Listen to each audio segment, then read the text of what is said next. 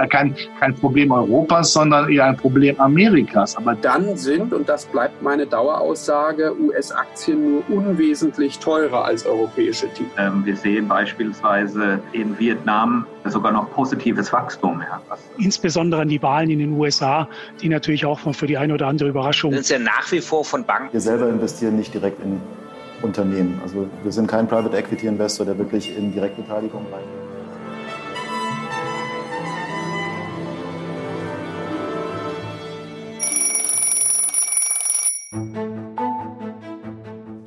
Ist das große Bild. Der gemeinsame Podcast des Private Banking Magazin und ETA Family Office. Mein Name ist Christian Hammes und ich führe auch dieses Gespräch aus meiner Perspektive als Family Officer, Beirat und Treasurer. Und ich heiße Sie ganz herzlich willkommen. Bevor wir uns auch in dieser Folge wieder mit den Kapitalmärkten beschäftigen, ist mir folgender Hinweis wichtig. Die Gespräche, die ich in diesem Podcast führe, sind zum einen ohne jegliche Gewähr und zum anderen keine Anlageberatung. Erst recht nicht für bestimmte Finanzprodukte. Aus allem, was Sie hier hören, können Sie sich Ihr eigenes großes Bild erzeugen. Und dabei wünsche ich Ihnen jetzt viel Spaß wann und wo immer Sie uns zuhören. Und damit willkommen zu Folge Nummer 4, einem weiteren Kongressgespräch. Liebe Leserinnen und Leser des Private Banking Magazins, liebe Hörer und Hörer des großen Bildes, ja und liebe Besucherinnen und Besucher des Private Banking Kongress in München. Vielleicht waren Sie ja Zeuge des nachfolgenden Gesprächs und ich darf Sie herzlich einladen zu einem interessanten Ausflug gemeinsam mit Robert Greil, dem Maschinenraumchef bei Merck Fink. Er ist der Chefstratege und da Merck Fink als Teil einer europäischen Privatbankengruppe wachstumsorientiert investieren möchte, international investieren möchte, klappern wir alle Fragestellungen ab, die sich aktuell so stellen. Ja, wir schauen auf die Inflationsentwicklung, auf die Konjunkturentwicklung in Europa, in den USA. Wir blicken aber auch nach Asien und fragen uns, was wir denn eigentlich vom China Reopening wirklich haben. Und es ist ganz spannend, dass ein Haus, das eigentlich auf niedrige Inflationsraten und hohe Wachstumsraten qua Investmentprozess so ein bisschen optisch angewiesen zu sein scheint, jetzt aktuell doch sehr zurückhaltend aufgestellt ist und diese Entwicklung auch noch sehr vorsichtig betrachtet. Das ähm, ist lehrreich und ich wünsche Ihnen bei dem nachfolgenden Gespräch viel, viel Spaß. Wenn Ihnen der Podcast gefällt, wenn Ihnen das Gespräch gefällt, lassen Sie uns eine positive Bewertung da und abonnieren Sie uns gerne. Wir freuen uns viel Spaß!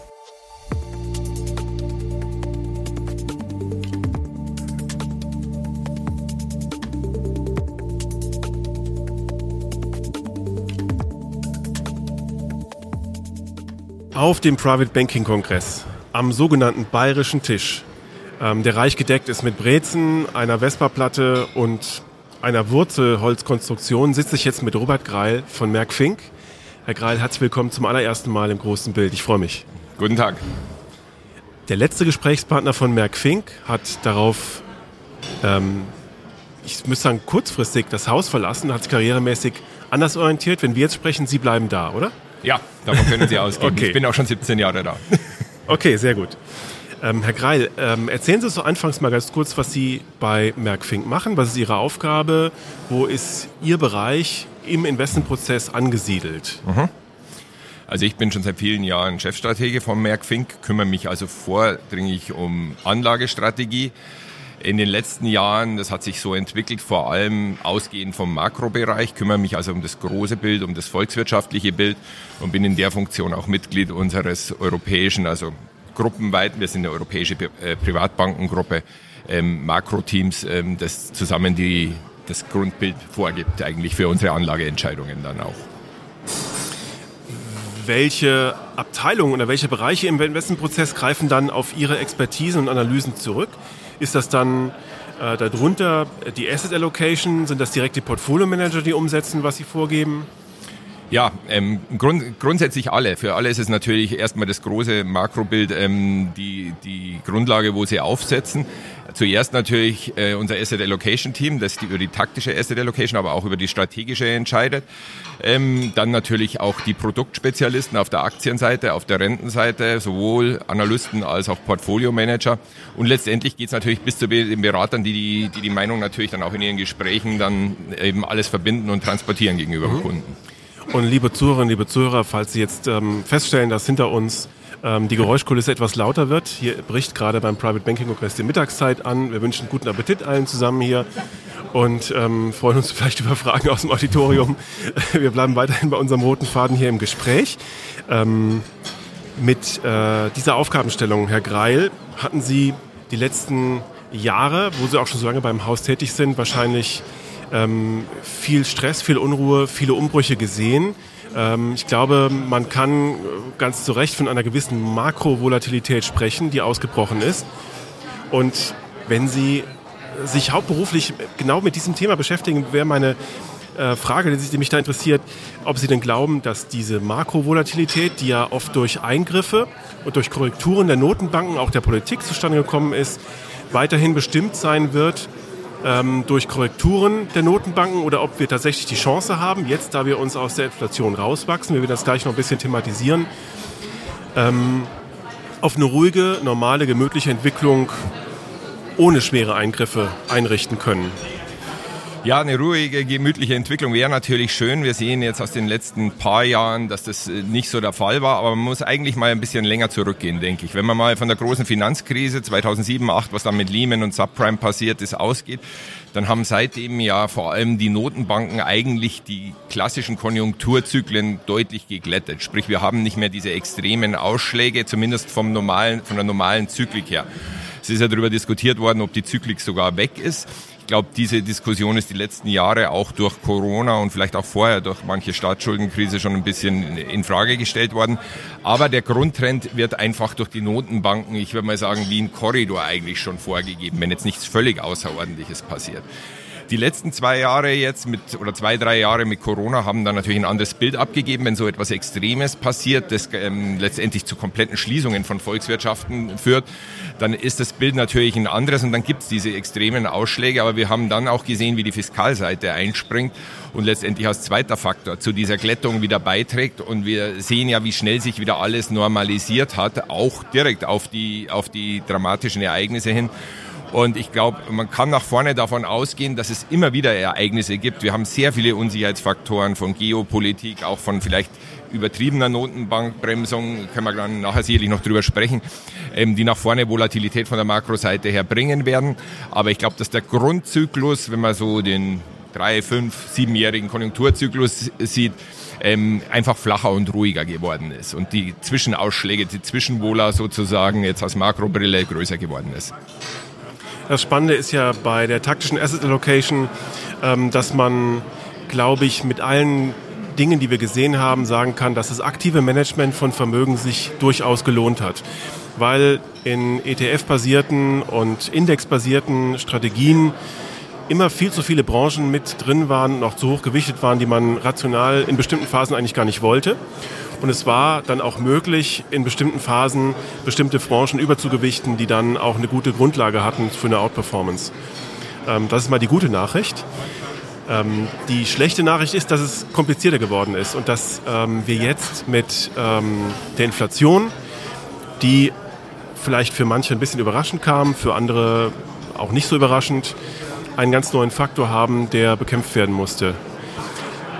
Nehmen Sie es doch mal mit in Ihren Maschinenraum, in Ihre Überlegungen. Wie weit sind wir denn bei der Heilung der beiden Regionen, USA und Europa, von der Inflation? Wir haben, um das vielleicht mal ganz kurz noch ein bisschen abzurunden, ähm, im Bankenbereich ähm, im Laufe dieses Jahres schon ein bisschen Stress gespürt.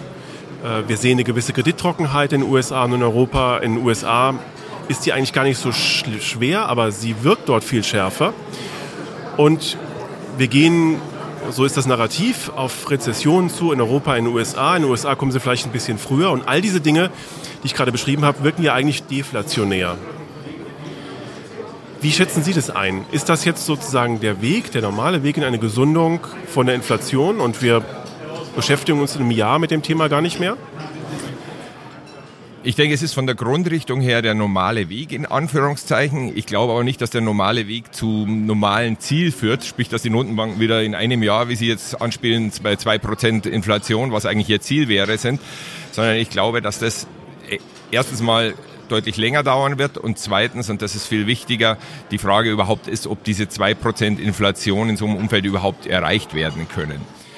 Denn man muss ja davon ausgehen, also wir haben ja momentan noch sehr hohe Inflationsraten, eher so 6, 8 Prozent, in, in Großbritannien sogar noch 10 Prozent. Man sieht, dass die Kerninflation speziell ähm, sehr hartnäckig ist. Die Energiepreise sind ja deutlich runtergekommen. Das ist natürlich ein wichtiger Faktor, warum die gesamte Verbraucherpreisinflation, die sich ja dann energietechnisch durch sehr viele äh, Bereiche äh, zieht, runterkommt und auch vorne auch von der Seite runterkommen wird. Aber ich glaube, der Grundtrend ist erstmal relativ hartnäckig. Und man sieht ja auch, dass mit der Konjunkturabschwächung, die wir ja jetzt eigentlich vor allem im Westen äh, gesehen haben. Wir haben ein moderates Wachstum momentan, sowohl in Europa als auch in den USA, aber immer noch Wachstum, ähm, dass das nur leicht inflationsdämpfend wirkt. Die großen Effekte kommen eigentlich, wie gesagt, von der Energieseite, von Rohstoffpreisseite, von Sondereffekten, von Basiseffekten, aber es ist nicht das, was wirklich die eigentlichen Dienstleistungspreise vor allem machen, was aber auch die in, in Teilbereichen noch die, ja, einfach die Industriepreise machen. Und die Unternehmen waren sehr, sehr geschickt oder nutzen natürlich momentan die Gelegenheit, Preiserhöhungen weiterzugeben. Und sie haben das äh, in vielen Branchen sehr stark geschafft. Und ähm, man sieht es an den Margen, wenn man sich einfach mal auch in der aktuellen Berichtssaison jetzt anschaut. Ähm, die Inflation treibt natürlich erstmal die Topline, die Umsätze der Unternehmen. Und die Margen kommen ein bisschen unter Druck, ja, weil natürlich auch Personalkosten, Lohnerhöhungen, alles steigt und, und natürlich auch Sachkosten und, und, und Einsatzkosten. Aber unterm Strich sind die Margen viel stabiler, als das alle geglaubt haben. Und der Effekt, der ist natürlich erstmal positiv für die Unternehmensseite. Ich glaube aber, dass dieser, dass von dieser Seite vor allem der Druck auch dann von der konjunkturellen Seite jetzt kommt. Man darf nicht vergessen, die Notenbanken haben jetzt genau vor 12, 13 Monaten, ja 13 eigentlich, hat, hat die Fed angefangen, die Leitzinsen zu erhöhen ungefähr um 500 Basispunkte nur in einem guten Jahr. Das ist extrem viel von der Dynamik her. Und üblicherweise dauert eigentlich so der geldpolitische Effekt, der aus sowas dann kommt, bis die wirkliche Wirkung in der, in der Realwirtschaft in der Breite dann auch ankommt, nicht nur in eigenen, einzelnen Branchen, so 12 bis 18 Monate. Sprich, wir laufen eigentlich jetzt erst in die Phase so langsam rein. Erst, wie Sie richtig sagen, in den USA und dann später in Europa, wahrscheinlich auch bei uns in Deutschland, in der Eurozone, wo wir die Bremseffekte spüren werden. Und das wird sich auf die, auf die Inflationsentwicklung auswirken. Aber die entscheidende Frage ist, kommen wir da dann wirklich nur von heute vielleicht 6, 7 Prozent Richtung 3, 4 Prozent binnen ein oder eineinhalb Jahren runter, dass wir dann Ende 24 vielleicht ähm, ja, bei uns bei 3, 4 Prozent sind oder kommen wir wirklich Richtung den 2 Prozent. Und da hätte ich mit dem Letzteren schon meine großen Zweifel, weil ich glaube, es gibt zu viele strukturelle Gründe, die dafür sprechen, dass wir 2 Prozent Inflationsrate sehen. Und das äh, wird, glaube ich, ein großes Thema nach vorne werden. Auch was die Notenbanken vielleicht als Ziel künftig anpeilen, ob diese 2 Prozent dieses 2%-Mantra überhaupt noch gültig ist in der Zukunft. Da kommen wir gleich noch drauf. Mhm. Ähm, Sie haben angesprochen die ähm, externen Effekte über die Energiepreise. Das sind ja eigentlich geopolitische Effekte, die da eine Rolle gespielt haben. Und ähm, wenn die jetzt die Treiber sind und die weichen, gleitenden Treiber zur Inflationsreduktion, wie das Konjunkturbild, vielleicht auch die steigenden Zinsen, die Kredittrockenheit, äh, die ja langfristig wirken, ähm, eigentlich gar nicht so sehr die Inflationserwartung senken, dann bleibt ja irgendwo so ein latentes Risiko, dass irgendwo in Taiwan oder in der Ukraine nochmal was passiert, was die Energiepreise wieder nach oben schicken kann. Oder auch der Schritt der OPEC, ähm, war ja auch eigentlich ein klarer Angriff auf unser Inflationsgefüge durch die ähm, Fördermittelkappung. Äh, ja, liebe Zuhörerinnen und Zuhörer, das sind halt Essensgeräusche im Hintergrund. Wir wünschen immer noch guten Appetit. Ähm, wenn, diese, ähm, wenn diese externen Schocks weiter bleiben, dann ähm, ist ja eigentlich der Blick auf die Inflationserwartung und der hat meines Erachtens das Marktbild dieses Jahr dominiert. Äh, ja, ganz entscheidend. Wir haben in den USA gesehen, wie am Jahresanfang äh, die Inflationserwartung für in zwölf Monaten, es gibt ja diese Inflationsswaps, die Versicherungen, mit denen sich gegen die Inflation absichern können, runtergekommen sind. In, äh, in Europa sind sie geradezu abgestürzt. Und wir waren nach sechs Wochen in diesem Jahr der Meinung, okay, es ist ausgestanden. Wir erwarten eigentlich, dass sich im Prinzip fast alles innerhalb von zwölf Monaten wieder normalisiert. Das hat der Markt auch wirklich ganz klar so gespielt. Mhm. Long-Duration-Aktien und Technologietitel ähm, haben haussiert.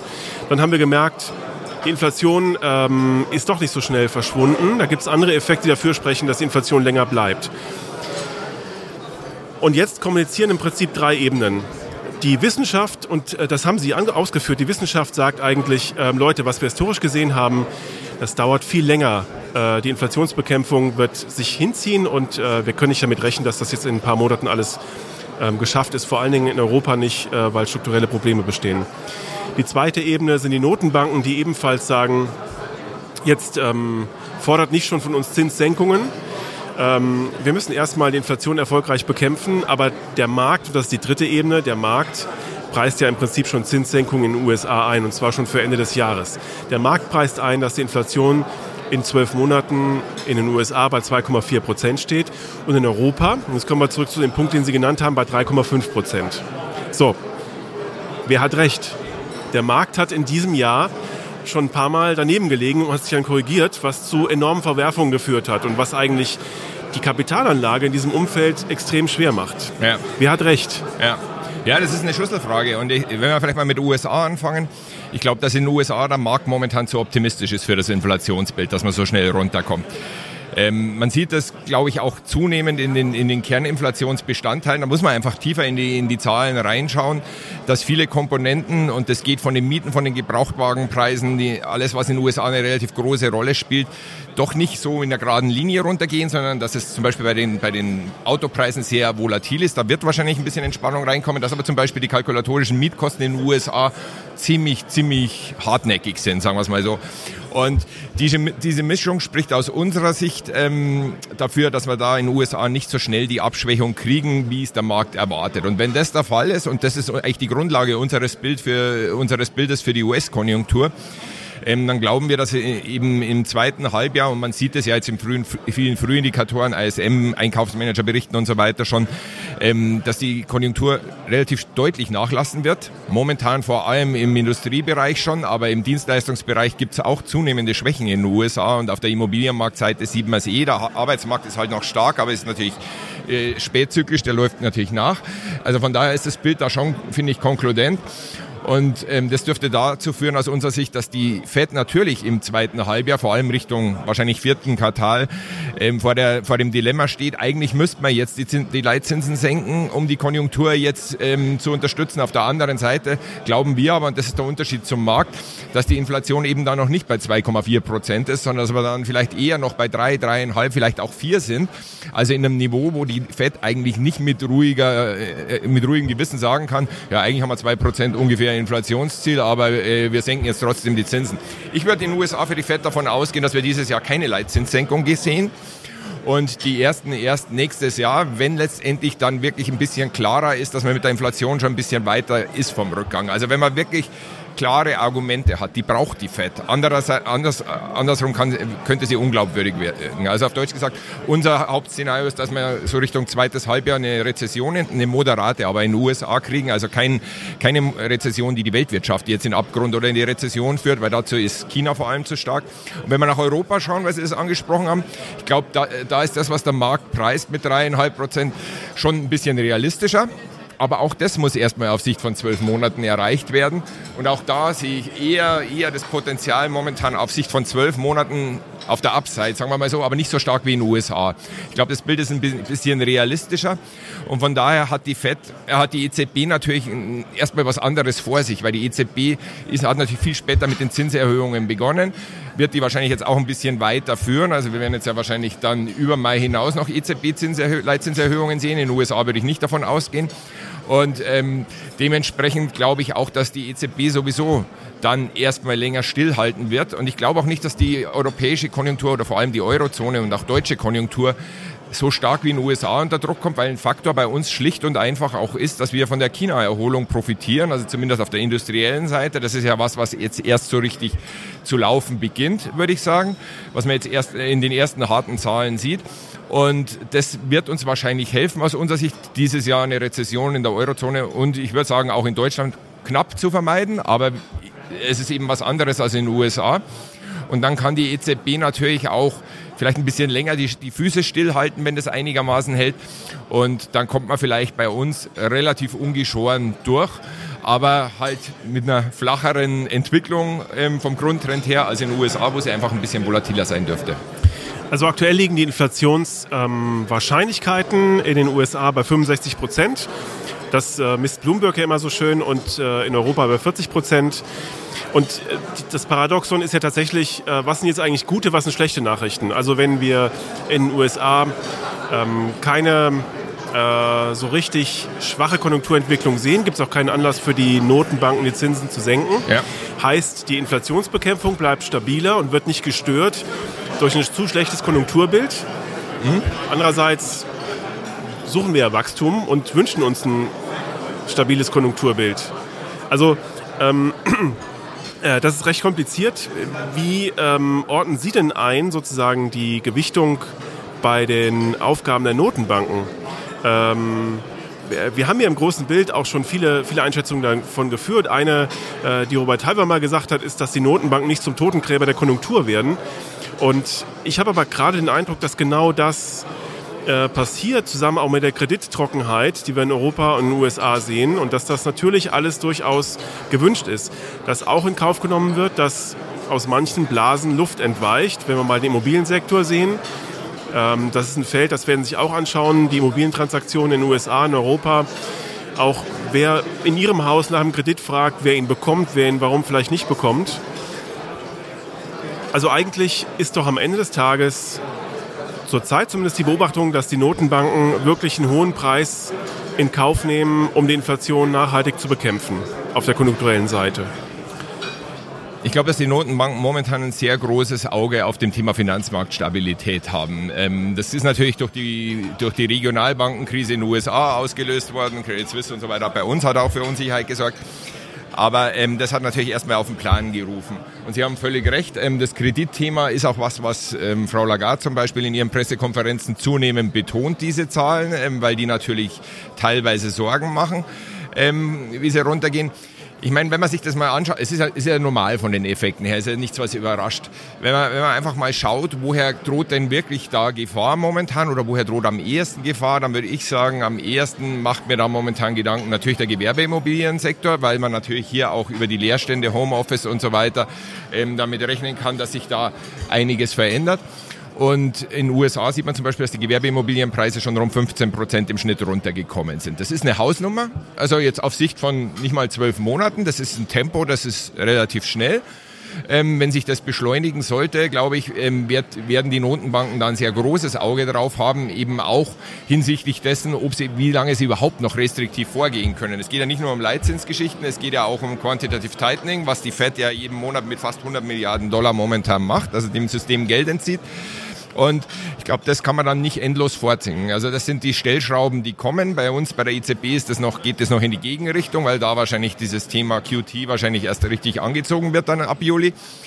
Aber ich denke mal, da zu viel können die Notenbanken nicht mehr bremsen nach vorne. Einfach um die Risiken da nicht, nicht zu übertreiben. Ich glaube aus heutiger Sicht, äh, man muss das im Auge haben. Es gibt aber wenig Anzeichen aus unserer Sicht, dass jetzt speziell das Thema Bankenkrise, Kreditkrise eine Breite kriegen könnte, die die Märkte oder die jetzt breiter Banken betrifft. Man darf halt nicht vergessen, dass auch die Banken wesentlich besser kapitalisiert sind, in den USA sowieso, bei uns auch, in Asien übrigens auch. Das ist auch ein wichtiger Faktor, weil dort ja auch BOJ und so weiter, gibt es ja auch Themen, die jetzt, die jetzt wahrscheinlich erst, erst kommen. Aber das Grundsetup, glaube ich, ist besser aus 2007, 2008. Aber die Notenbanken haben jetzt den ersten Warnschuss mit den Regionalbanken vor allem in den USA bekommen. Und man hat gesehen, wie schnell die FED, ich will jetzt nicht sagen panisch, aber wie schnell sie reagiert hat, auch auf der aufsichtsrechtlichen Seite nachzieht und so weiter. Und auch ihre regionalen FED-Institute, die vielleicht bei der Aufsicht ein bisschen in Anführungszeichen geschlafen haben, jetzt in die Pflicht nimmt. Ähm, das ist gut eigentlich oder ist reinigend aus meiner Sicht für den Markt, ähm, dass, äh, dass da jetzt Entwicklungen in Gang kommen, dass das Ganze ein bisschen stärker beobachtet und ins Fokus genommen wird. Und das deswegen glaube ich auch nicht, dass die Notenbanken, oder ich glaube, dass dadurch die Wahrscheinlichkeit gesunken ist, dass die Notenbanken überdrehen, also letztendlich, wie Sie sagen, die Konjunktur abwirken. Aber das Risiko ist immer noch eines der Hauptrisiken, dass es zu weit treiben. Und ähm, lassen Sie in den USA die Inflation doch nicht so schnell runterkommen, lassen Sie die Fed auf die Idee kommen, die Leitzinsen doch Richtung 6% oder drüber zu schrauben, was jetzt natürlich momentan nicht das Bild ist, aber das kann im halben Jahr das Bild sein. Sie sagen ja auch, ähm, kann ja irgendwas passieren, sei es irgendein Krieg oder sonst was. Wir wissen, wie das wirkt, dann gerade von der Energiepreisseite. Dann glaube ich, wird die Gefahr wesentlich größer. Und das ist eigentlich so das Hauptbedenken in so einem angespannten Feld, wo man eigentlich zwischen Inflation und Konjunktur die Notenbanken eh schon ziemlich in der, in der Mangel sind sozusagen. Wenn jetzt noch was passiert, was eines einer Seite äh, schadet und gerade so ein Unsicherheitsfaktor wie Krieg, Energiepreise hoch, wird die Inflation hochbringen, die Konjunktur von Haus aus schon belastet, dann hätte man beide Geschichten noch extremer. Und dann wird es für die Notenbanken richtig, richtig schwer, weil das primäre Ziel ist eigentlich ja Inflationsbekämpfung, Preis ähm, und dann vielleicht Finanzmarktstabilität, vor allem in den USA. Und das dann in den Einklang zu bringen äh, gegenüber der Konjunktur, gegenüber dem auch, was natürlich der Staat dann sagt, egal ob in den USA oder in Europa, ähm, das wird schwierig. Und da könnte es dann sein, wenn sowas passiert, dass die Fiskalpolitik letztendlich dann auf der Konjunkturseite stärker zur Hilfe kommen muss. Ähm, interessantes Bild. Also die Balance sozusagen zwischen ähm, beiden Aufgabenfeldern der Notenbanken und wenn man da jetzt noch die, den Bankenstress, den wir gespürt haben, mit rein nimmt und ähm, mal schaut, was passiert ist. Äh, wie stark sehen Sie denn, dass die Sorgen, die man sich gemacht hat, äh, mittlerweile gelöst sind? Also wir haben im Bankenbereich uns sehr genau die Credit Default Swaps angeschaut.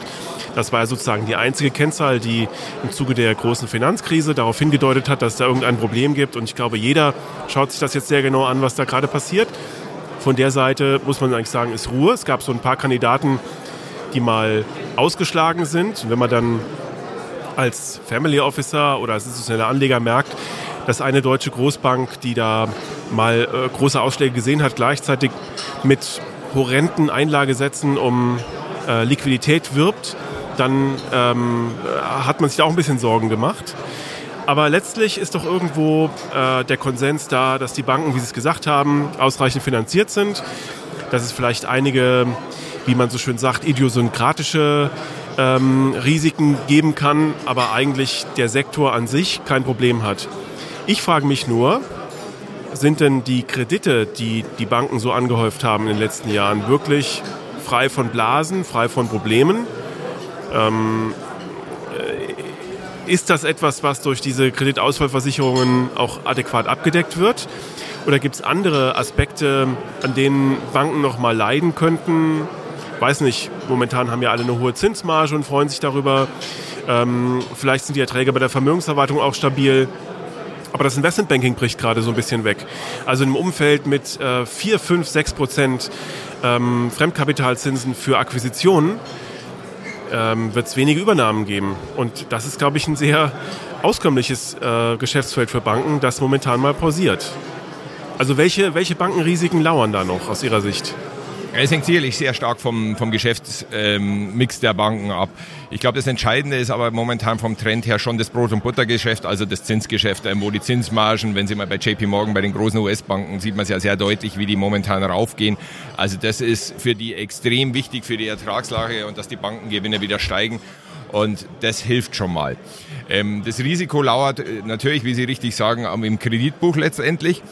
Und ähm, da sieht's momentan ja noch relativ überschaubar aus. Wir haben ja keine wirkliche Rezession. Wir haben auch gerade gesagt, die Margen sind ja meistens bei den Unternehmen noch relativ gut, auch bei den mittelständischen Unternehmen bei uns, weil es eigentlich bis in die Industrie wir ähm, relativ gute Auftragsbücher haben, die natürlich vielleicht ein bisschen dünner werden, aber wir sind ja relativ gut abgesichert. Also in der deutschen Wirtschaft, glaube ich, sieht man das sehr, sehr gut, in den USA im abgeschwächten Ausmaß auch. Also das sichert schon, schon nach vorne erstmal ab, sodass ich glaube, ähm, dass von der Seite schon eher die eher weniger äh, Risiken kurzfristig wirken. Ich glaube, es ist eher das Risiko, dass man vielleicht bei Spezialbanken, die in gewissen Branchen sehr, sehr stark investiert sind, also so wie man das natürlich jetzt bei der Silicon Valley Bank auch für den Tech-Bereich gesehen hat, wo natürlich mit sehr viel Leverage gearbeitet wird, ähm, und wenn, wenn man dann in einer so Branche drin ist, dann hat man natürlich entsprechende Klumpenrisiken. Ich glaube aber, dass das eher die Ausnahme ist. Und im Investmentbanking ja, natürlich Richtung Emotionsgeschäft kann da einiges schwieriger werden, aber der Markt ist momentan aus meiner Sicht nicht so angespannt, als dass da irgendein Geschäftszweig völlig wegbrechen würde, was wir in der Vergangenheit gesehen haben. Aber auch da gilt, glaube ich, ähm, die, die, groß, die wirklich großen Banken sind sehr, sehr breit diversifiziert, gerade im Investmentbanking aufgestellt und ähm, sind eigentlich vor allem dann in Gefahr, wenn das in der Breite ins Schwanken kommt. Also wenn M&A gleichzeitig wegbricht, Emissionsgeschäft gleichzeitig wegbricht, wirklich so die Säulen dann und das ist eigentlich ein Umfeld, was hauptsächlich in der Konjunkturkrise kommt oder bei extremen Zinssätzen. Und ich würde jetzt mal sagen, ähm, Zinsniveaus zwischen, ähm, je nachdem wo wir jetzt sind, zwischen zwei und fünf Prozent sind nicht diese extremen Zinssätze. Darauf sind die Modelle auch ausgerichtet, darauf sind auch die Stresstests der Notenbanken ausgerichtet ähm, wo die Ergebnisse ja zuletzt insgesamt eigentlich das bestätigt haben, dass die Kapitaldecke ähm, groß genug ist, in, zumindest der Mehrzahl der Fälle und nur bei manchen vielleicht so leichte Zweifel aufkommen. Aber der, das Großbankenwesen, würde ich sagen, sieht da momentan relativ gut aus. Problematisch wird es, wenn es Dominoeffekte bei den kleineren Banken, bei Regionalbanken gibt. Aber aus heutiger Sicht, wie gesagt, glaube ich, dass es eher auf einzelne Teilbereiche zutrifft. Ich glaube auch weiterhin, dass wir bei den CDS, zum Beispiel von US-Regionalbanken, ziemlich hohe Schwankungen nach vorne sehen werden, weil da ist bei weitem noch nicht alles gut. Und ähm, ja, wenn, wie gesagt, noch mehr als ein äh, Fettzinsschritt kommt, dann wird es schwierig. Aber man darf auch nicht vergessen, dass am langen Ende der Zinskurve eigentlich nicht so viel Potenzial ist, wenn, wenn, eine, wenn, eine, wenn eine Wirtschaft eher so Richtung rezessive Tendenzen geht. Also dann glaube ich vor allem auch von der Message her, dass die, dass die Höhepunkte bei den Anleihezinsen da waren. Vor allem in den USA würde ich davon ausgehen, dass wir die gesehen haben in dem Zyklus. Und das wäre zumindest schon mal eine beruhigende Nachricht dafür. Lassen Sie uns an der Stelle mal einen ersten Strang äh, zur Vermögensverwaltung direkt legen, nämlich mhm. zu der Frage, ob in Ihrem Haus Banken als Emittenten auf der Anleihenseite und als Aktien auf der Aktienseite überhaupt Platz finden. Ich äh, stelle fest, es gibt so zwei Lager. Ähm, die einen sagen, Banken mochten wir noch nie und äh, jetzt hat sich ja durch diese ganzen ähm, Bankrisiken gezeigt, dass es auch keine gute Idee war, auch bei steigenden Zinsmargen Banken ins Portfolio zu nehmen, auch nicht temporär. Ähm, deswegen lassen wir das. Und andere sagen, natürlich, taktisch sind Banken spannend und deswegen übergewichten wir die gerade und haben, haben zum Teil Portfoliobestände von bis zu 14 Prozent des Aktienportfolios. Und im Anleihenbereich, wenn man indexnah investiert, ist man sowieso zu einem Drittel oder bis zu zwei Dritteln in Bankschuldverschreibung ja. investiert. Ja. Ja. Gibt es da für Sie rote Ampeln oder gibt es für Sie eine Bestimmung, in der Sie sagen, dass Sie Banken äh, momentan aus den genannten Gründen nicht wollen oder sehen Sie da keine Probleme mit? Nee, wir haben da kein grundsätzliches Mantra. Wir würden allerdings jetzt nicht hergehen und sagen, äh, wir, wir nehmen 14 Prozent Banken automatisch ins Portfolio. Wir, sind, wir bewegen uns da eher im einstelligen Prozentbereich, haben Banken aber eigentlich regelmäßig dabei, also sowohl auf der Aktienseite als auch auf der Anleihenseite. Ähm, wir setzen dabei aber wirklich auch von der Betrachtung her, von der Analyse auf kapitalstarke Banken. Das ist wirklich ähm, das A und O weil wir einfach auf der Safe-Side sein wollen, weil wir auch ähm, sehen, dass die über längere Zeit einfach die bessere Performance haben. Natürlich auch, auch Track Record, wie sich die Erträge entwickelt haben und solche Geschichten. Und das hilft natürlich. Und ich glaube, man muss vor allem, und das ist gerade in der momentanen Marktphase noch wichtiger als sonst, eben hier auf Qualität bei den Banken schauen. Also wir würden keine US-Regionalbanken reinkaufen, zum Beispiel äh, weder vorher noch, noch heute, um da jetzt vielleicht kurzfristig drauf zu spekulieren, weil wir glauben, die Unsicherheit ist einfach zu, zu groß und äh, man sieht es ja auch an der Meinung, was von den Analysten kommt, wie, wie weit das auseinandergeht. Also von daher Bank, Bankaktien und auch Bankanleihen definitiv ja, aber nicht in übertriebenem Ausmaß. Okay. Also ziehen wir mal ein erstes Zwischenfazit. Ähm, konjunkturell sind Sie nicht so pessimistisch wie diejenigen, die sagen, wir gehen in den USA mit großer Sicherheit ähm, in eine Rezession Anfang des ersten Quartals oder so. Sie sagen, wir umgehen die Rezession in den USA und in Europa schaffen wir das auch. Vielleicht da nochmal kurz der, der Blick auf äh, die Entwicklung in diesem Jahr. Es gab ja schon viele, viele Jahre, in denen wir gesagt haben, Europa wird aufgrund der volkswirtschaftlichen Rahmendaten, aufgrund der niedrigeren Bewertung im Aktienbereich stärker performen als die USA. In allermeisten Fällen war das nicht der Fall. Dieses Jahr ist der Boden eigentlich bereitet, wenn man heute drauf blickt. Äh, die Bewertung ist nach wie vor sehr niedrig. Ähm, das Gewinnwachstum ist höher als in den USA. Wird dem auch so sein? Also werden die europäischen Aktienmärkte stärker performen als die europäischen? Äh, Entschuldigung, werden die europäischen stärker performen als die amerikanischen? Und haben Sie das in Ihrem Allokationsmodell in der Vermögensverwaltung auch entsprechend umgesetzt? Also wir sind für Europa vom Wachstum her sehr, sehr vorsichtig. Also auch vorsichtiger als der Konsens. Wir glauben wirklich, dass wir dieses Jahr nur ein Mini-Wachstum hinkriegen. Also wir haben eigentlich so das Bild, USA relativ starkes Wachstum, US, äh, Entschuldigung, China relativ starkes Wachstum, Asien, ähm, USA ähm, momentan noch okay, aber geht Richtung leichte Rezession und Europa, Eurozone, Deutschland vor allem, ist irgendwo dazwischen von den Blöcken her. Und was wir momentan sehen, ist teilweise auch jetzt, jetzt äh, aus den Q4-Zahlen von den Unternehmen und jetzt auch aus äh, den Q1-Zahlen, die jetzt so langsam kommen, ist halt, dass die Margen und äh, besser sind als eigentlich erwartet, als man erwarten hätte können. Auch vor dem Hintergrund vor allem der immer aggressiveren Lohnerhöhungen bei uns und grundsätzlichen inflationären Tendenzen. Ähm, momentan hilft eben dieser, dieser Inflationsschub auf der Topline extrem viel und, äh, und stützt relativ viel ab. Und deswegen schaffen es die Unternehmen relativ gut, die Markterwartungen der Analysten zu, zu erreichen. Und dann hält sich der Markt auch gut oder kommt sogar Spekulation rein nach vorne. Ja, jetzt erholen sich gewisse Frühindikatoren, Verbrauchervertrauen und ähm, auch die Einkaufsmanagerbefragungen, vor allem auf der Dienstleistungsseite, dass es alles ein bisschen optimistischer wird. Ich glaube aber, dass es nicht nachhaltig sein wird einfach. Und ähm, ich glaube, dass wir zu dem Zeitpunkt jetzt langsam näher kommen, wo der Markt eben auch die Wirkungen der Geldpolitik ähm, auf der Aktienseite spielen wird. Und äh, Jetzt sehen wir natürlich, machen wir es ganz, ganz, ganz, ganz konkret im DAX. Der DAX ist noch drei, vier Prozent vom Allzeithoch weg. Kann er das erreichen? Ja, kann natürlich in so einer Phase passieren. Und es kann natürlich marktpsychologisch dann auch dazu führen, dass man dann überschießt, dass man dann über die 16,3 vielleicht Richtung 16,5 oder von mir aus 17.000 vielleicht kurzfristig geht. Ist das wirklich fundamental gerechtfertigt? Ich glaube nicht. Ich glaube nicht, weil ähm, die Bewertungen, Sie sagen, die sind günstig. Ich würde würd da mal widersprechen. Also wenn ich jetzt den, den Stock 600 anschaue gegenüber seiner Historie, dem aktuellen Bewertung, dann ist er nicht günstig. Er ist nicht extrem teuer, aber er liegt über dem durchschnittlichen Bewertungsniveau momentan. Und das in einer Phase, wo wir konjunkturell eher Druck kriegen. Also so ganz gesund ist es nicht. Und da rede ich noch gar nicht von den Unsicherheitsfaktoren, die jetzt geopolitisch von Russland, China und äh, Taiwan und Geldpolitik übertrieben und so weiter jetzt, jetzt da sind und Inflation. Also wir haben ja gerade gesagt, wenn da noch irgendwas was funkt, dann kann das einen Brand entzünden, der auch für die Aktienmärkte ein Problem wird. Von daher wäre ich auf der europäischen Seite momentan vorsichtig. Wir sind in Europa leicht untergewichtet. Ähm, sind in den USA neutral. USA sehen wir positiver, können wir auch gleich vielleicht darüber sprechen, was da, was da vor allem aussichtsreich ist jetzt. Und die einzige Region, die wir momentan ähm, wirklich übergewichten auf der Aktienseite, ist der Asien-Pazifik-Raum eben vor dem Hintergrund, weil die China-Wiederöffnung den ganzen, nicht nur China selbst jetzt einen Schub gibt, sondern auch dem ganzen asiatischen Raum. Ich mache es an einer Zahl fest. Wir hatten neulich die Exportzahlen aus China für den März. Die sind um 15 Prozent gestiegen, also Gesamtexporte aus China raus im Jahresvergleich. Das ist viel, aber die eigentlich interessante Zahl dahinter war, dass der innerasiatische Handel, also der, die Exporte aus China raus in die ASEAN-Region um 35 Prozent gestiegen ist, also mehr als ein Drittel. Und das ist plakativ dafür, dass Asien momentan aufblüht. Das spiegelt sich momentan noch nicht an den Aktienmärkten so wirklich wider, weil Asien und auch China leckt dieses Jahr jetzt gegenüber Europa. Aber das hat sicherlich eher geopolitische und, und Sanktionsgründe und so weiter. Es hat andere Gründe, ähm, die nicht richtig in die konjunkturelle Entwicklung passen. Aber das wird, wird spannend nach vorne.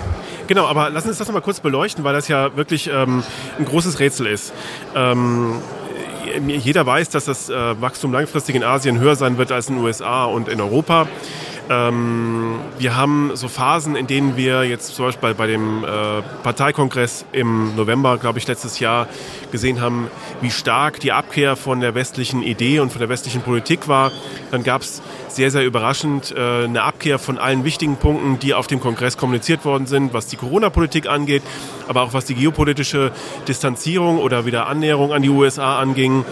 Und Jetzt aktuell sehen wir wieder übrigens auch durch diese Faktorierung oder den Plan, Rohstoffe und Öl zu faktorieren in Yuan statt in US-Dollar im BRICS-Plus-Raum eine klare Abkehr. Und das sorgt dafür, dass sich Investoren da gerade aus ähm, Asien zurückhalten oder zumindest ähm, nicht wirklich da ein Risikoappetit entsteht und die Aktienmärkte aufwerten. Wie kann man denn als langfristig denkender Investor ähm, durch dieses ja, Kommunikationsminenfeld durchnavigieren? Ähm, kann man es nicht vielleicht einfach auch so machen, dass man die Emerging Markets ohne China abbildet? Oder welche, welche Wege gibt es, statt Asien einfach nur so abzubilden über einen Asien-ETF, über einen aktiv gemanagten Fonds? Was sind die Ideen in Ihrem Haus, wenn Sie, wenn Sie sagen, dass Sie Asien aktuell ähm, übergewichten und ähm, gleichzeitig dieses politische Risiko auf diese Anlageidee drückt? Dann muss es ja vielleicht auch eine Idee geben, diese Bodenwellen irgendwie zu umfahren. Ja, also das Entscheidende ist erstmal, dass man nicht nur auf China setzt. Ich würde mal sagen, eine Emerging Market Strategie ohne China ist keine Emerging Market Strategie. Also auch anlagepolitisch, einfach weil die Bedeutung von China so steigt in allen, in allen Fällen. Ähm, ich glaube, das gehört dazu. Aber deswegen gehen wir auch her und sagen nicht, nicht nur China, sondern ich habe ja auch gesagt Asien-Pazifik. Asien bedeutet was Asien bedeutet, brauche ich nicht sagen. Übrigens auch inklusive Japan, weil Japan profitiert definitiv auch von der China-Öffnung. Das ist alles ein bisschen verzögert, auch in Japan. Auch natürlich die ganze Corona-Öffnung geht ja da ein bisschen langsamer bei den Japanern. Aber das, glaube ich, wird man auch sehen. Aber der Pazifikraum ist halt sehr wichtig auch, weil wenn Sie mal Australien anschauen, ähm, wo, wo kriegen die, Chine die Chinesen sehr viele Rohstoffe her? Die kommen eben aus Australien, ähm, aus den ganzen Minenbetreibern und sonst was. Also da ist eine Volkswirtschaft, die profitiert auch direkt von dieser Öffnung. Und ich denke, das sollte man in die Breite gehen. Man kann das natürlich, wie Sie richtig sagen, über einen Asien-ETF machen. Man kann das da zusätzlich dann über eine Fondslösung für Japan, China machen. Aber ich würde nicht den gesamten Emerging Market Komplex äh, inklusive Lateinamerika, Afrika, Osteuropa und alles nehmen. Ich würde mich auf diese Region spezialisieren, weil da haben sie momentan einen Treiber, der in vielen Ebenen wirkt. Das ist ja nicht nur industriell, das ist Tourismus, der dort anspringt. Das ist auch teilweise Produktionsverlagerungen, die aber interessant sind, die auch teilweise aus China weggehen. Nehmen Sie Apple, wo dann plötzlich jetzt die iPhones wieder mehr in, in Indien künftig investiert sind. Aber das ist ja auch gerade eine Asiengeschichte, die da rein, reingehört. Und ich glaube, gerade aus Sicht von einem europäischen oder auch von einem deutschen äh, Privatanleger, macht hier die Diversifikation sehr, sehr viel Sinn. Denn wenn wirklich ähm, dort irgendwo ein Fass explodiert, und wir wissen, da gibt es nicht nur China, Taiwan, sondern da gibt es noch ganz andere Spannungen in dem Raum, dann ist man halt ein bisschen breiter aufgestellt. Und was ich so gelernt habe über die Jahre, ich war früher mal vor 15 Jahren zum Beispiel Analyst für Adidas und habe gesehen, wie schnell diese Firma letztendlich Produktionsstätten in Asien von einem Land ins nächste schiebt. Und das hat sich heute, diese Prozesse haben sich noch viel schneller viel, mehr beschleunigt, ähm, wie, das geht, also wie, wie reagiert wird, wenn China sich ungeschickt verhält, wie, wie, wenn einzelne Länder plötzlich irgendwelche politischen Entscheidungen treffen. Ich glaube, das Geld und auch die, die, die Arbeitsplätze wandern dort sehr, sehr, sehr, sehr schnell. Und du kannst als Anleger dem teilweise gar nicht zeitgerecht folgen. Ähm, und deswegen glaube ich, ist es sinnvoller, wirklich breit diversifiziert zu sein. Für Einzelwerte braucht man natürlich in Asien sehr viel Know-how, sehr viel tiefen Know-how. Ich glaube, dort einen guten Fondsmanager ausgewählt zu haben oder die richtigen ETFs zu haben, macht da, macht da für die Portfoliodiversifikation bei uns sehr, sehr viel Sinn. Wenn wir von der Länderebene mal runter auf die Branchenebene gehen, mhm. gibt es so zwei Philosophien, Asien abzubilden. Die einen äh, bilden Asien ab, wie wir Europa abgebildet haben in den 90er Jahren, vielleicht auch in den 80er Jahren. Viele Banken, viel Industrie, Schwerindustrie, Rohstoffe, weil das ja auch sehr stark repräsentiert, was gerade in Asien ja, real, realwirtschaftlich passiert. Mhm. Ähm, Meistens wird in dieser Philosophie auch der Konsumbereich relativ stark abgebildet. Und dann gibt es wiederum andere Modelle, die sehr stark auf die Technologisierung setzen. Und dann finden Sie dann, was für einen europäischen Investor erstmal so ein kleiner Schockmoment ist, dann 40 Prozent Technologie in so einem Portfolio oder 45 Prozent und denken sich, mein Gott, ihr könnt nicht nur Digitalisierung machen, ähm, ihr müsst ja auch den Konsumenten, der sich seine Lebensmittel und seine Medikamente kauft, äh, berücksichtigen. Wo finden Sie sich etwa wieder, wenn Sie Asien abbilden? Oder welche Philosophie passt besser zu Ihrem Haus?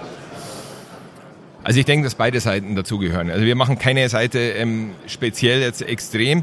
Wir waren ganz früher mal ähm, auf, der, auf der asiatischen Tech-Seite sehr stark unterwegs.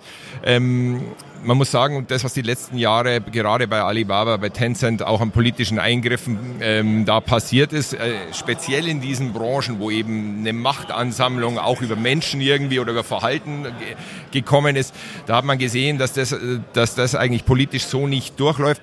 Deswegen wäre ich da jetzt im Tech-Bereich in Asien nicht mehr ganz so, so übergewichtet wie früher. Aber ich glaube, man muss beide Seiten mitnehmen und Sie haben völlig recht. Ähm, neben der ganzen Exportindustrie, die natürlich sowieso ähm, auch an unserer Nachfrage im Westen natürlich hängt, aber in China auch zunehmend, zunehmend mehr, mehr Binnennachfrage bedient, ist vor allem der Konsum in Asien das immer wichtigere Thema. Und die Kaufkraft nimmt dort zu, in den unterschiedlichen Ländern unterschiedlich stark, aber in einem Tempo, das einfach viel dynamischer ist als bei uns. Und das ist natürlich die Basis nach vorne. Und das gilt ja nicht nur für China, es gilt vor allem auch für Länder wie Indien, für große Länder. Und auch die anderen Länder arbeiten ja, ja sehr stark dran. Und das ist halt die langfristige Story einfach, an die man, glaube ich, zu Recht glauben kann.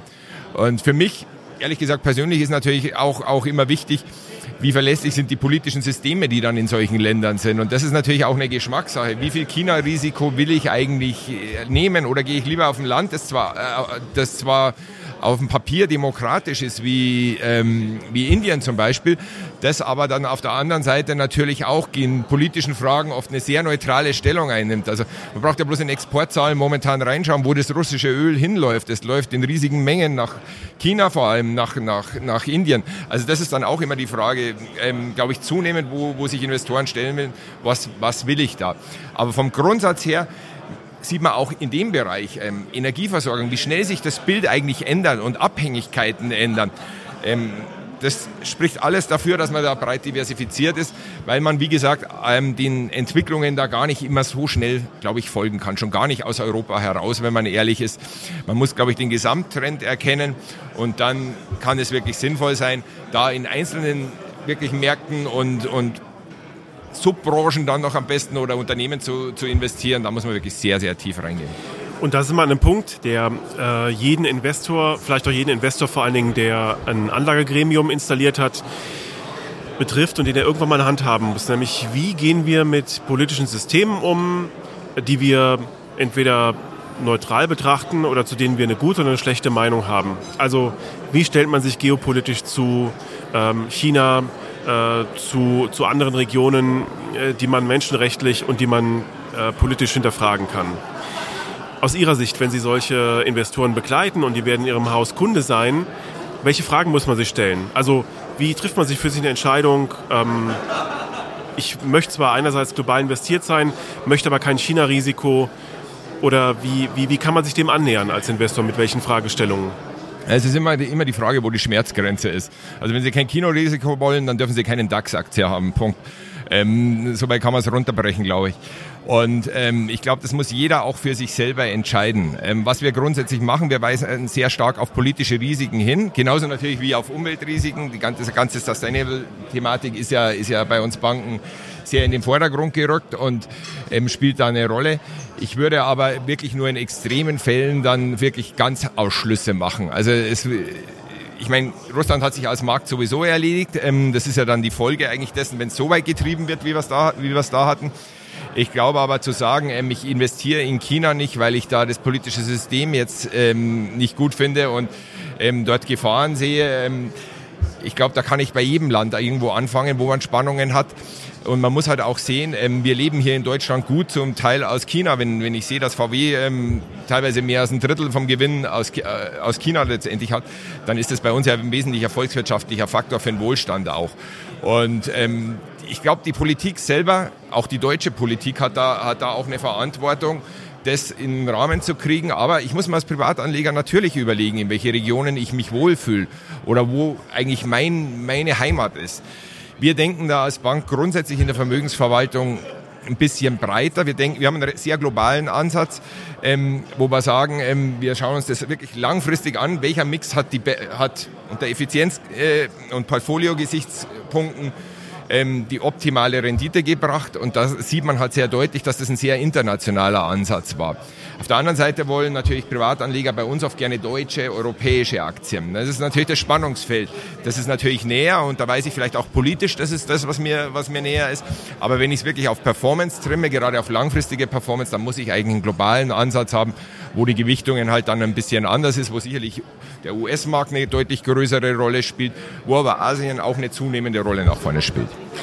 Jetzt ähm, ist Ihr Haus Mitglied einer europäischen Bankengruppe. Die Eigentümer sitzen im arabischen Raum. Also eigentlich ist Ihnen so diese enge kartoffeldeutsche Sicht auf Geopolitik ja nicht so eigen, wenn Sie als Bankengruppe denken. Wenn Sie sich die Diskussion in den Gremien übergelagert, also mhm. auf der globalen Ebene anhören, wie ist denn da die Sicht auf die Geopolitik? Oder wo sehen Sie vielleicht auch Schwächen in der deutschen Perspektive auf solche Fragestellungen? Ja.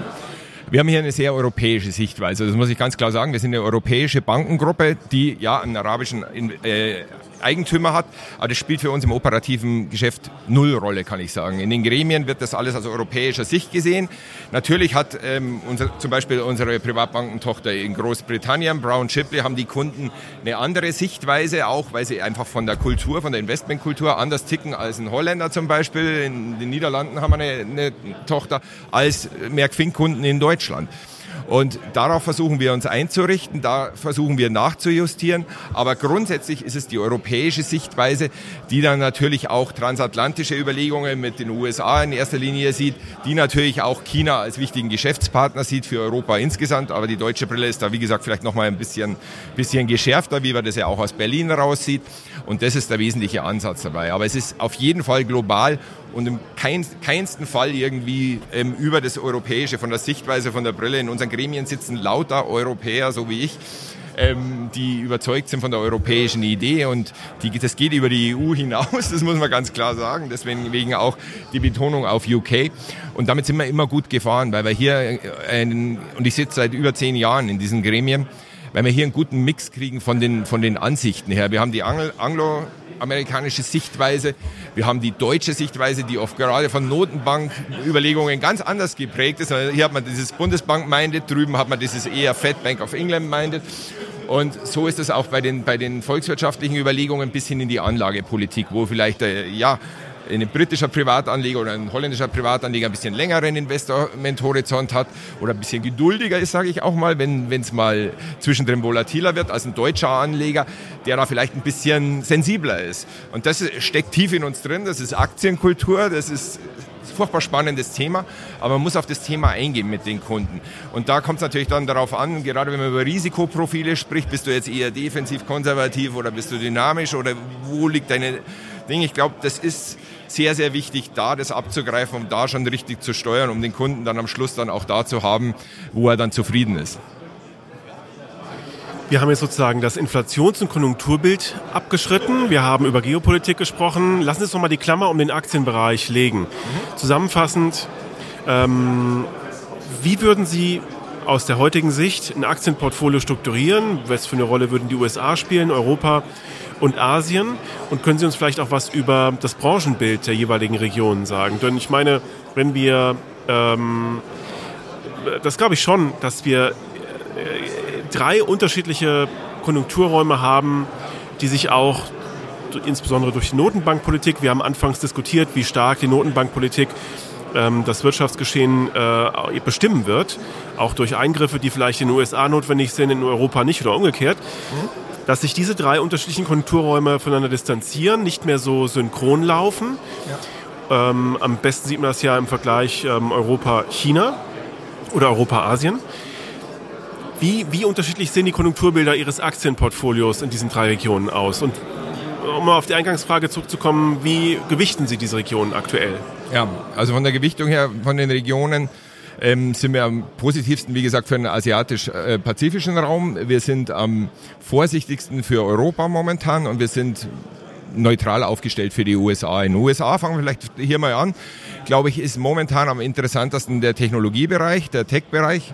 Ähm, schon mal aus der Grundüberlegung raus, weil wir in den USA wahrscheinlich die, die, ähm, den Zinshöhepunkt gesehen haben, weil die Fed am Ende des Zyklus ist. Das ist schon mal ein Damoklesschwert, das ja für die Tech oder für die Nasdaq insgesamt, kann man ja sagen, die relativ hohe fremdkapitalisiert ist, wegfällt.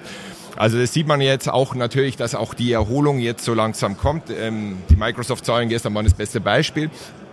Und das ist was, was aus unserer Sicht jetzt wieder an Breite gewinnen wird. Ähm, in Europa, glaube ich, ist es eher ähm, eine Mischung. Da sehen wir verschiedene Bereiche, die profitieren. Die Banken profitieren natürlich über die Zinsgeschichte jetzt in Europa. Da haben wir auch nicht so viel Investmentbanking-Abhängigkeit, ähm, wie es in den USA der Fall ist, zumindest bei den Großbanken im Schnitt nicht. Wir sehen, ähm, dass die Industrie insgesamt relativ gut läuft, explodiert nicht, aber da ist eher so die Gefahr, dass wir jetzt eine Abschwächung kriegen, wenn man sich die Frühindikatoren anschaut. Also da wäre ich ein bisschen vorsichtiger. Der Bereich, der in Europa relativ interessant ist nach vorne, ist alles, was mit Dienstleistungen zu tun hat, weil dort einfach der Trend momentan stimmt und auch die Preise einfach durchgesetzt werden können. Und in Asien, glaube ich, ist es relativ ausgewogen. Also wir sind in Asien insgesamt übergewichtet, aber wenn ich die Branchenseite anschaue, ob ich jetzt eher auf Binnenkonjunktur setze, eher auf Exportkonjunktur, ich glaube, es gibt für beide Seiten gute Argumente. Ähm, ich wäre nicht mehr so stark bei asiatischen Tech-Aktien aus den genannten Gründen dabei. Ähm, Politik ist ein wichtiger Faktor. Man muss in, gerade in China reinschauen, wo wird was gemacht. Aber es gibt dort eine relativ breite Erholung. In Japan zum Beispiel ist die noch nicht so weit fortgeschritten, da ist man noch äh, einem relativ niedrigen Niveau kommen. Aber auch hier wird vor allem die Exportwirtschaft ähm, aus unserer Sicht profitieren. Ähm, und das sind die Bereiche, die wir eigentlich so vor allem sehen. Ich möchte vielleicht doch ähm, den Aktienbereich mit einer letzten Frage zu Europa abschließen, ähm, äh, die mich und äh, viele Investoren sehr umtreibt. Wenn wir jetzt langfristig in den USA in Europa eine höhere Inflationserwartung haben als das alte Niveau. Wir waren immer so bei 1,7, 1,8 Prozent. Wenn wir langfristig denken, liegen wir in der Erwartung zumindest aktuell bei über drei Prozent. Also schon ein deutlich höheres langfristiges Inflationsniveau. Ja. Das strukturelle Wachstum in Europa ist mäßig. Und ich ähm, entnehme Ihren Ausführungen, dass Sie genau diese strukturelle Schwäche auch jetzt schon nicht zur Euphorie für Europa verleidet. Da sind Sie übrigens ähm, abweichend vom Marktkonsens, der ja sagt, naja, Europa wird dieses Jahr Ja. äh, besser abschneiden als die USA. Und dann kommt dazu, das haben Sie auch schon angetönt, dass die Rohstoffe und die Energiepreise für Europäer sehr teuer bleiben. Also eigentlich sind unsere Wachstumserwartungen und unsere Input-Preiskonditionen schwierig bei hoher Inflation. Und Sie sagten schon, dass die fiskalische Seite dann irgendwann einspringen muss und so ein bisschen Konjunkturantrieb spielen muss. Das heißt, wir müssen uns wieder neu verschulden. Das passt aber alles überhaupt gar nicht zusammen. Also eigentlich wollen wir uns in Europa nicht weiter verschulden. In Europa versuchen wir eine Schuldenbremse zu etablieren. Wir versuchen die Inflation zu bekämpfen. Das wird nicht gelingen, weil die Inputpreise zu hoch bleiben. Und wir versuchen auskömmlich zu wachsen. Ähm, Sie sehen mein Problem. Also ich, ich glaube, auf ein oder zwei Faktoren werden wir verzichten müssen, damit wir in Europa die Volkswirtschaft, so wie sie da aktuell funktioniert, gut zusammenhalten können. Und gleichzeitig haben sie ja noch eine politische Radikalisierung, die nach Problemen und Rissen suchen, die genau dadurch ausgelöst werden Ja. und die ja dann tatsächlich in einem oder anderen Land reüssieren können. Ja, ich, ich denke, ich denk, Sie haben völlig recht. Das Spannungsfeld in Europa, das ist schon riesengroß und die Spannungen werden größer. Ähm, es gibt allerdings bei den verschiedenen Bereichen eigentlich immer wieder ziemliche Flexibilität, also wo die Europäer sich zusammenraufen. Nehmen Sie das Thema Verschuldung. Also da diskutieren wir ja nicht nur die letzten 10, 20 Jahre, aber ich würde mal sagen, die letzten 10, 15 Jahre ja verstärkt darum. Und wir hatten eine Staatsschuldenkrise dazwischen und alles.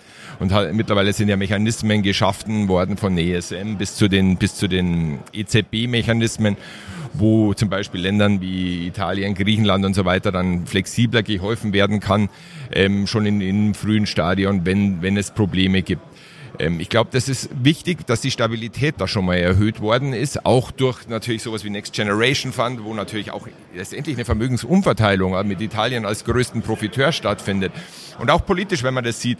Ich meine, äh, was haben auch die Finanzmärkte Angst gehabt vor Frau Meloni. Und ähm, heute sieht man, eigentlich wird da zum großen Teil zumindest relativ Realpolitik ge getrieben, ähm, die vorher keiner für möglich gehalten hat.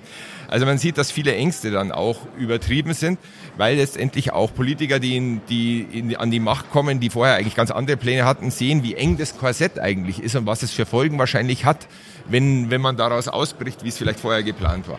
Also ich glaube, der ganze, der ganze Apparat ist stabiler geworden. Ich glaube, dass auf der Verschuldungsseite Luft nach oben ist, auch über Gemeinschaftsanleihen, ob wir das in Deutschland gut finden oder nicht. Beim nächsten Problemfall wird es die wieder geben und wird auch Berlin, so groß der Widerstand heute ist, Ja sagen wieder, wenn, wenn die Notwendigkeit nur groß genug ist. Und allein das hilft schon. Auch Staatsanleihen-Spreads im Zaum zu halten und damit kann ich die Verschuldungsproblematik schon mal einfangen. Ähm, der Streit drüber oder der Konflikt drüber, wo, aus welcher Richtung die Unterstützung kommen muss, der wird sich aus den Märkten und aus den Geschehnissen ergeben. Weil wenn wir zwischen Inflation und Konjunktur die EZB gefangen ist und nichts mehr machen kann faktisch, und der Fall kann kommen, ähm, dann sind die Staaten gefragt. Und ähm, natürlich wird es immer Protestgruppen geben auf der Straße, die, die Löcher finden und, und Risse aufreißen. Aber können sie das System wirklich ins Wanken bringen? Ich glaube, das System ist stabiler geworden. Und man sollte, das ist vielleicht meine letzte Bemerkung zu dem Fall, was ich so, ich bin jetzt seit über 30 Jahren an den Kapitalmärkten. Was ich gelernt habe, ähm, man macht sich vorher immer Gedanken, was sind für Regeln, was sind für Mechanismen da und was bedeutet das jetzt, wenn X, Y passiert, die Verschuldung so explodiert und so weiter. Man sollte nie die Kreativität und die Möglichkeiten neuer Instrumente äh, unterschätzen. Was an Schutzschirmen, an, an Mechanismen eingeführt werden kann, von was wir heute noch gar nicht träumen. Ich sage immer, schaut euch als das letztendlich ultimative Beispiel Japan an, was da mit, Stutz, Schutz, äh, mit, mit Staatsverschuldung geht. Mehr als die Hälfte der japanischen Staatsanleihen hält, hält der Staat in, oder hält die Notenbank in, in, in Japan und es läuft trotzdem. Und davon sind wir Lichtjahre weg und das zeigt vielleicht nur einmal so vom, vom Grundbild her, es ist eine Sache vom Vertrauen natürlich, Geldsystem und Finanzsystem, äh, dass bei uns noch einige Luft nach oben ist, die wir vielleicht äh, momentan gefühlt sagen, wow, wenn man mal 100% Staatsverschuldung ist, der, der Staat ist pleite. Es ist einfach nicht so. Und von daher wäre ich nicht so pessimistisch und glaube, wir haben Luft, aber das heißt nicht, dass auf der Welt sonst nichts explodieren sollte, was uns in Schieflage bringen kann. Aber da stimme ich Ihnen zu. Ähm, das, das wird tatsächlich unterschätzt. Also vielen Dank für den klaren Blick ähm, auf äh, das äh, Feld in Europa. Ich würde mit Ihnen gerne nochmal den Anleihenbereich beleuchten. Wir haben das Problem, dass wir bei einer Asset Allocation mehrere Anlageklassen mischen, damit wir nicht bei einem Meteoriteneinschlag überall getroffen werden. Das hat jetzt bei ähm, dem Inflationsschock nicht funktioniert. Äh, da hat der Anleihenbereich überraschend stark mitgelitten. Glauben Sie, dass sich der Anleihenbereich von seiner ähm, Kopplung an den Aktienmarkt irgendwann emanzipiert und was wird der Auslöser sein? Wenn wir momentan und wir haben es schon ganz oft angesprochen, die Inflationserwartungen, die Inflationsentwicklung mhm. betrachten, dann reagieren Anleihen und Aktienmärkte gleichermaßen und in die gleiche Richtung. Die sind immer noch zu eng korreliert. Wann ist denn der Punkt erreicht, aber wann könnte der Punkt erreicht sein, an dem beide Anlageklassen endlich wieder dekorreliert sind und wieder normal funktionieren? Und welche anderen Anlageklassen können eine Rolle spielen, um breiter zu diversifizieren? Ich denke jetzt an das Gold, das wahrscheinlich dadurch gewonnen hat, dass diese Loslösung des BRICS-Plus-Raums vom US-Dollar dazu geführt hat, dass offenbar die asiatischen Notenbanken vermehrt Gold kaufen. Mhm. Aber darüber kann ich nur spekulieren. Mhm. Das weiß ich nicht.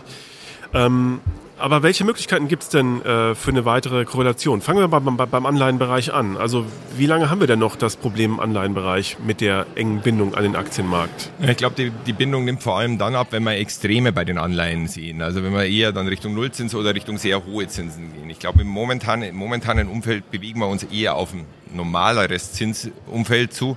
Und da ist der Zusammenhang vielleicht größer. Also da würde ich jetzt kurzfristig jetzt nicht unbedingt die Riesenabkoppelung erwarten. Deswegen ist genau das, was Sie sagen, auch so wichtig, ähm, dass man sich breiter diversifiziert. Und Gold spielt da natürlich äh, eine wichtige Rolle, auch bei uns in den Portfolien grundsätzlich mit eigentlich mindestens einer 5% Gewichtung, äh, schon mal, schon mal von Haus aus. Und ich denke, bei Gold ähm, gibt es momentan einige Einflussfaktoren. Also das erste ist mal, der Goldpreis ist relativ dynamisch ja gelaufen in letzter Zeit. Also ich glaube, da ist auch schon viel vorweggenommen worden. Man sieht vielleicht schon ein bisschen der Optimismus, dass die Realzinsen wieder Richtung Nulllinie zurücklaufen. Das kommt rein. Man sieht aber auch in den Nachfragezahlen, dass die relativ gut sind. Zentralbanken sind ein wichtiger Grund. Ähm, das springt ja sehr stark hin und her von Quartal zu Quartal, wenn da mal Zahlen geliefert werden. Aber der Grundtrend geht hier nach oben. Also es sind ja nicht unbedingt jetzt die typisch europäischen Zentralbanken, es ist Russland, es sind die Asiaten, wie Sie sagen, die plötzlich mehr Gold wieder zwischendrin kaufen. Die Nachfrage von der Seite ist sehr gut. Ähm, die Nachfrage von Investorenseite hängt natürlich immer sehr mit diesem Safe-Haven-Charakter. Da gibt's immer die kurzfristigen Wellen natürlich zusammen. Der Grundtrend ist hier aber auch gerade, was jetzt ETF, ETC-seitige Nachfrage anbetrifft, nach oben. Das ist auch sehr, sehr gut. Und ich glaube, vor dem ganzen Hintergrund des Inflationsbildes generell, was uns allen ja jetzt in den Köpfen schwirrt, wie zuletzt wahrscheinlich in den, in den 70er Jahren, ähm, ist, ist etwas, was schon mal grundsätzlich diese Anlageklasse im Vordergrund liegt. Überhaupt Edelmetalle. Und ich glaube, das ist, ist, ist eine Zukunftsgeschichte. Ich glaube, auf Sicht von ein, zwei Jahren ist Gold immer schwierig prognostizierbar. Ich glaube aber nicht, dass wir, dass wir tiefer gehen jetzt deutlich oder dass wir auf 1500 oder so zurückfallen im Goldpreis, sondern dass wir eher perspektivisch da Richtung 2,5 dann gehen.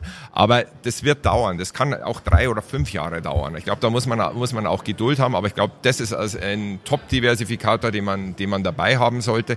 Ähm, man kann natürlich. Ab ja. welcher Gewichtung macht das Sinn? Also ich meine, ja. es gibt ja Portfolios, da sehen Sie so zwei, drei Prozent ja. und äh, da wird dann viel drüber geredet. Ja. Aber wenn Sie nachmessen, es hat eigentlich keine große Relevanz. Naja, es kommt immer darauf an, was Sie auch sonst für Diversifikatoren drin mhm. haben. Ich meine, US-Staatsanleihen sind zum Beispiel auch ein super Diversifikator oder Bundesanleihen in Krisenzeiten. Also es kommt natürlich auf das Gesamte an und da ist Gold ein Bestandteil. Gold darf man halt auch nicht vergessen. Also ich, es gibt ja auch, äh, auch, auch Anbieter, die sagen, ich hau regelmäßig 10, 12, 15 Prozent rein. Ich wäre halt da relativ vorsichtig, weil Gold ist ein volatiler, hat eine extreme Volatilität. Also 10% rauf, 10% runter kann da in wenigen Tagen schon öfter passieren. Und das ist schon relativ dynamisch, wenn ich mit solchen, mit solchen Größenordnungen unterwegs bin, wenn ich mal vor Tracking Error und solchen, solchen Überlegungen denke. Also von daher, ich würde eher mit mehr Diversifikatoren reingehen, von mir aus dann auch mehr vielleicht Private Equity, Hedgefonds. Man kann auch, man kann auch im Immobilienbereich was machen, das Ganze ein bisschen breiter streuen und nicht nur auf Gold setzen als Diversifikator. Aber insgesamt haben Sie natürlich recht, mit 5% ähm, kriege ich jetzt als einen Diversifikator nicht das Portfolio ge äh, gehatcht. Lassen Sie uns zum Ende noch auf den Anleihenbereich ähm, im Detail blicken. Ähm, die entscheidende Frage ist ja, haben wir jetzt ein Inflationsniveau ähm, erreicht oder eine Inflationserwartung, an dem wir die Duration im Anleihenbereich wieder lang machen können? Und ich sage es aus meiner Perspektive, ähm, wenn ich Portfolios äh, jedes Quartal durchmesse, habe ich aktuell so äh, drei Fraktionen. Die einen sind da, wo sie immer waren, irgendwo bei drei bis vier Jahren. Mhm. Ähm, die haben sich aber auch nie getraut zu verkürzen oder zu verlängern.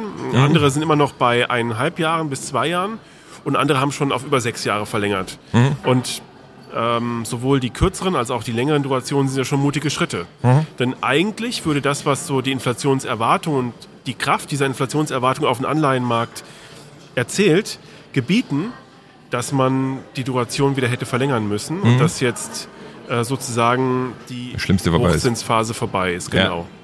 Andererseits äh, bekommen sie ja aktuell aufgrund der Zinsstrukturkurven in Europa und in den USA nicht wirklich eine Vergütung dafür, rein optisch, dass sie äh, jetzt lange Durationen eingehen. Ja, ja.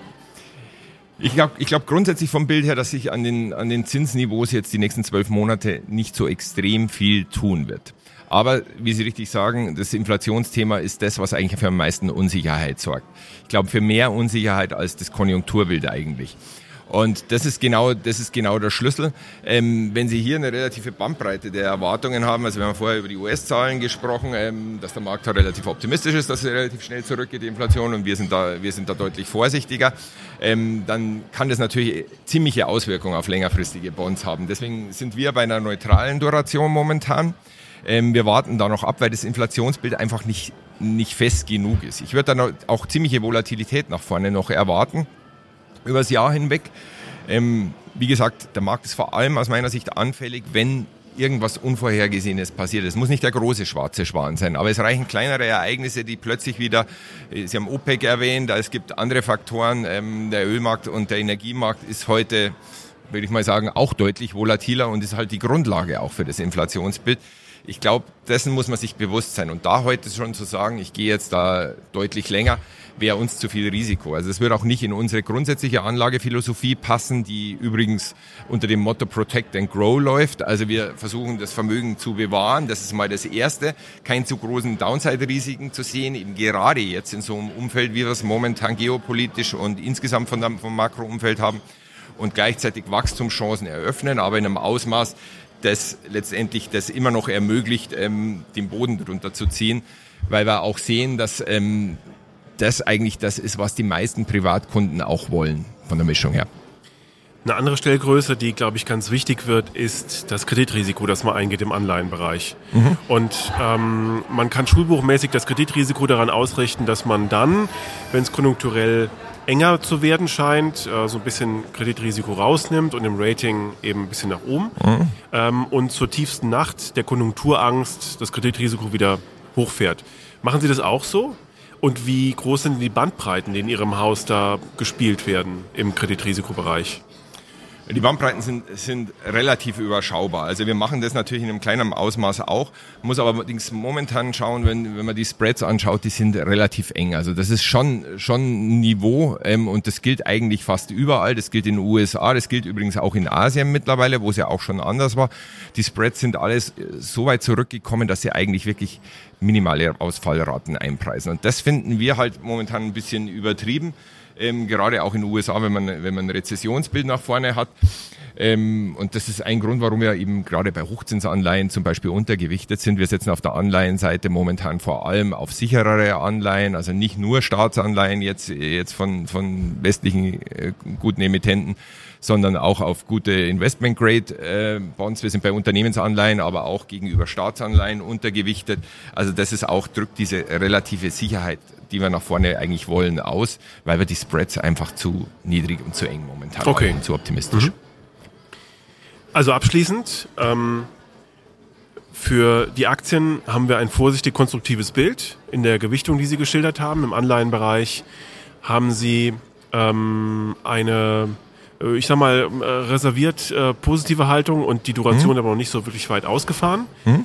Ähm, Sie haben sich äh, zu Gold geäußert. Gibt es andere Bestandteile im Portfolio? Sprechen wir mal von Kryptowährungen, ein bisschen aus der Mode gekommen, mhm. ein bisschen volatil, ähm, die Sie als Haus sich anschauen oder ähm, manche Häuser fangen auch wieder an, ähm, Hedgefonds aktiv vorzuschlagen als Bestandteil.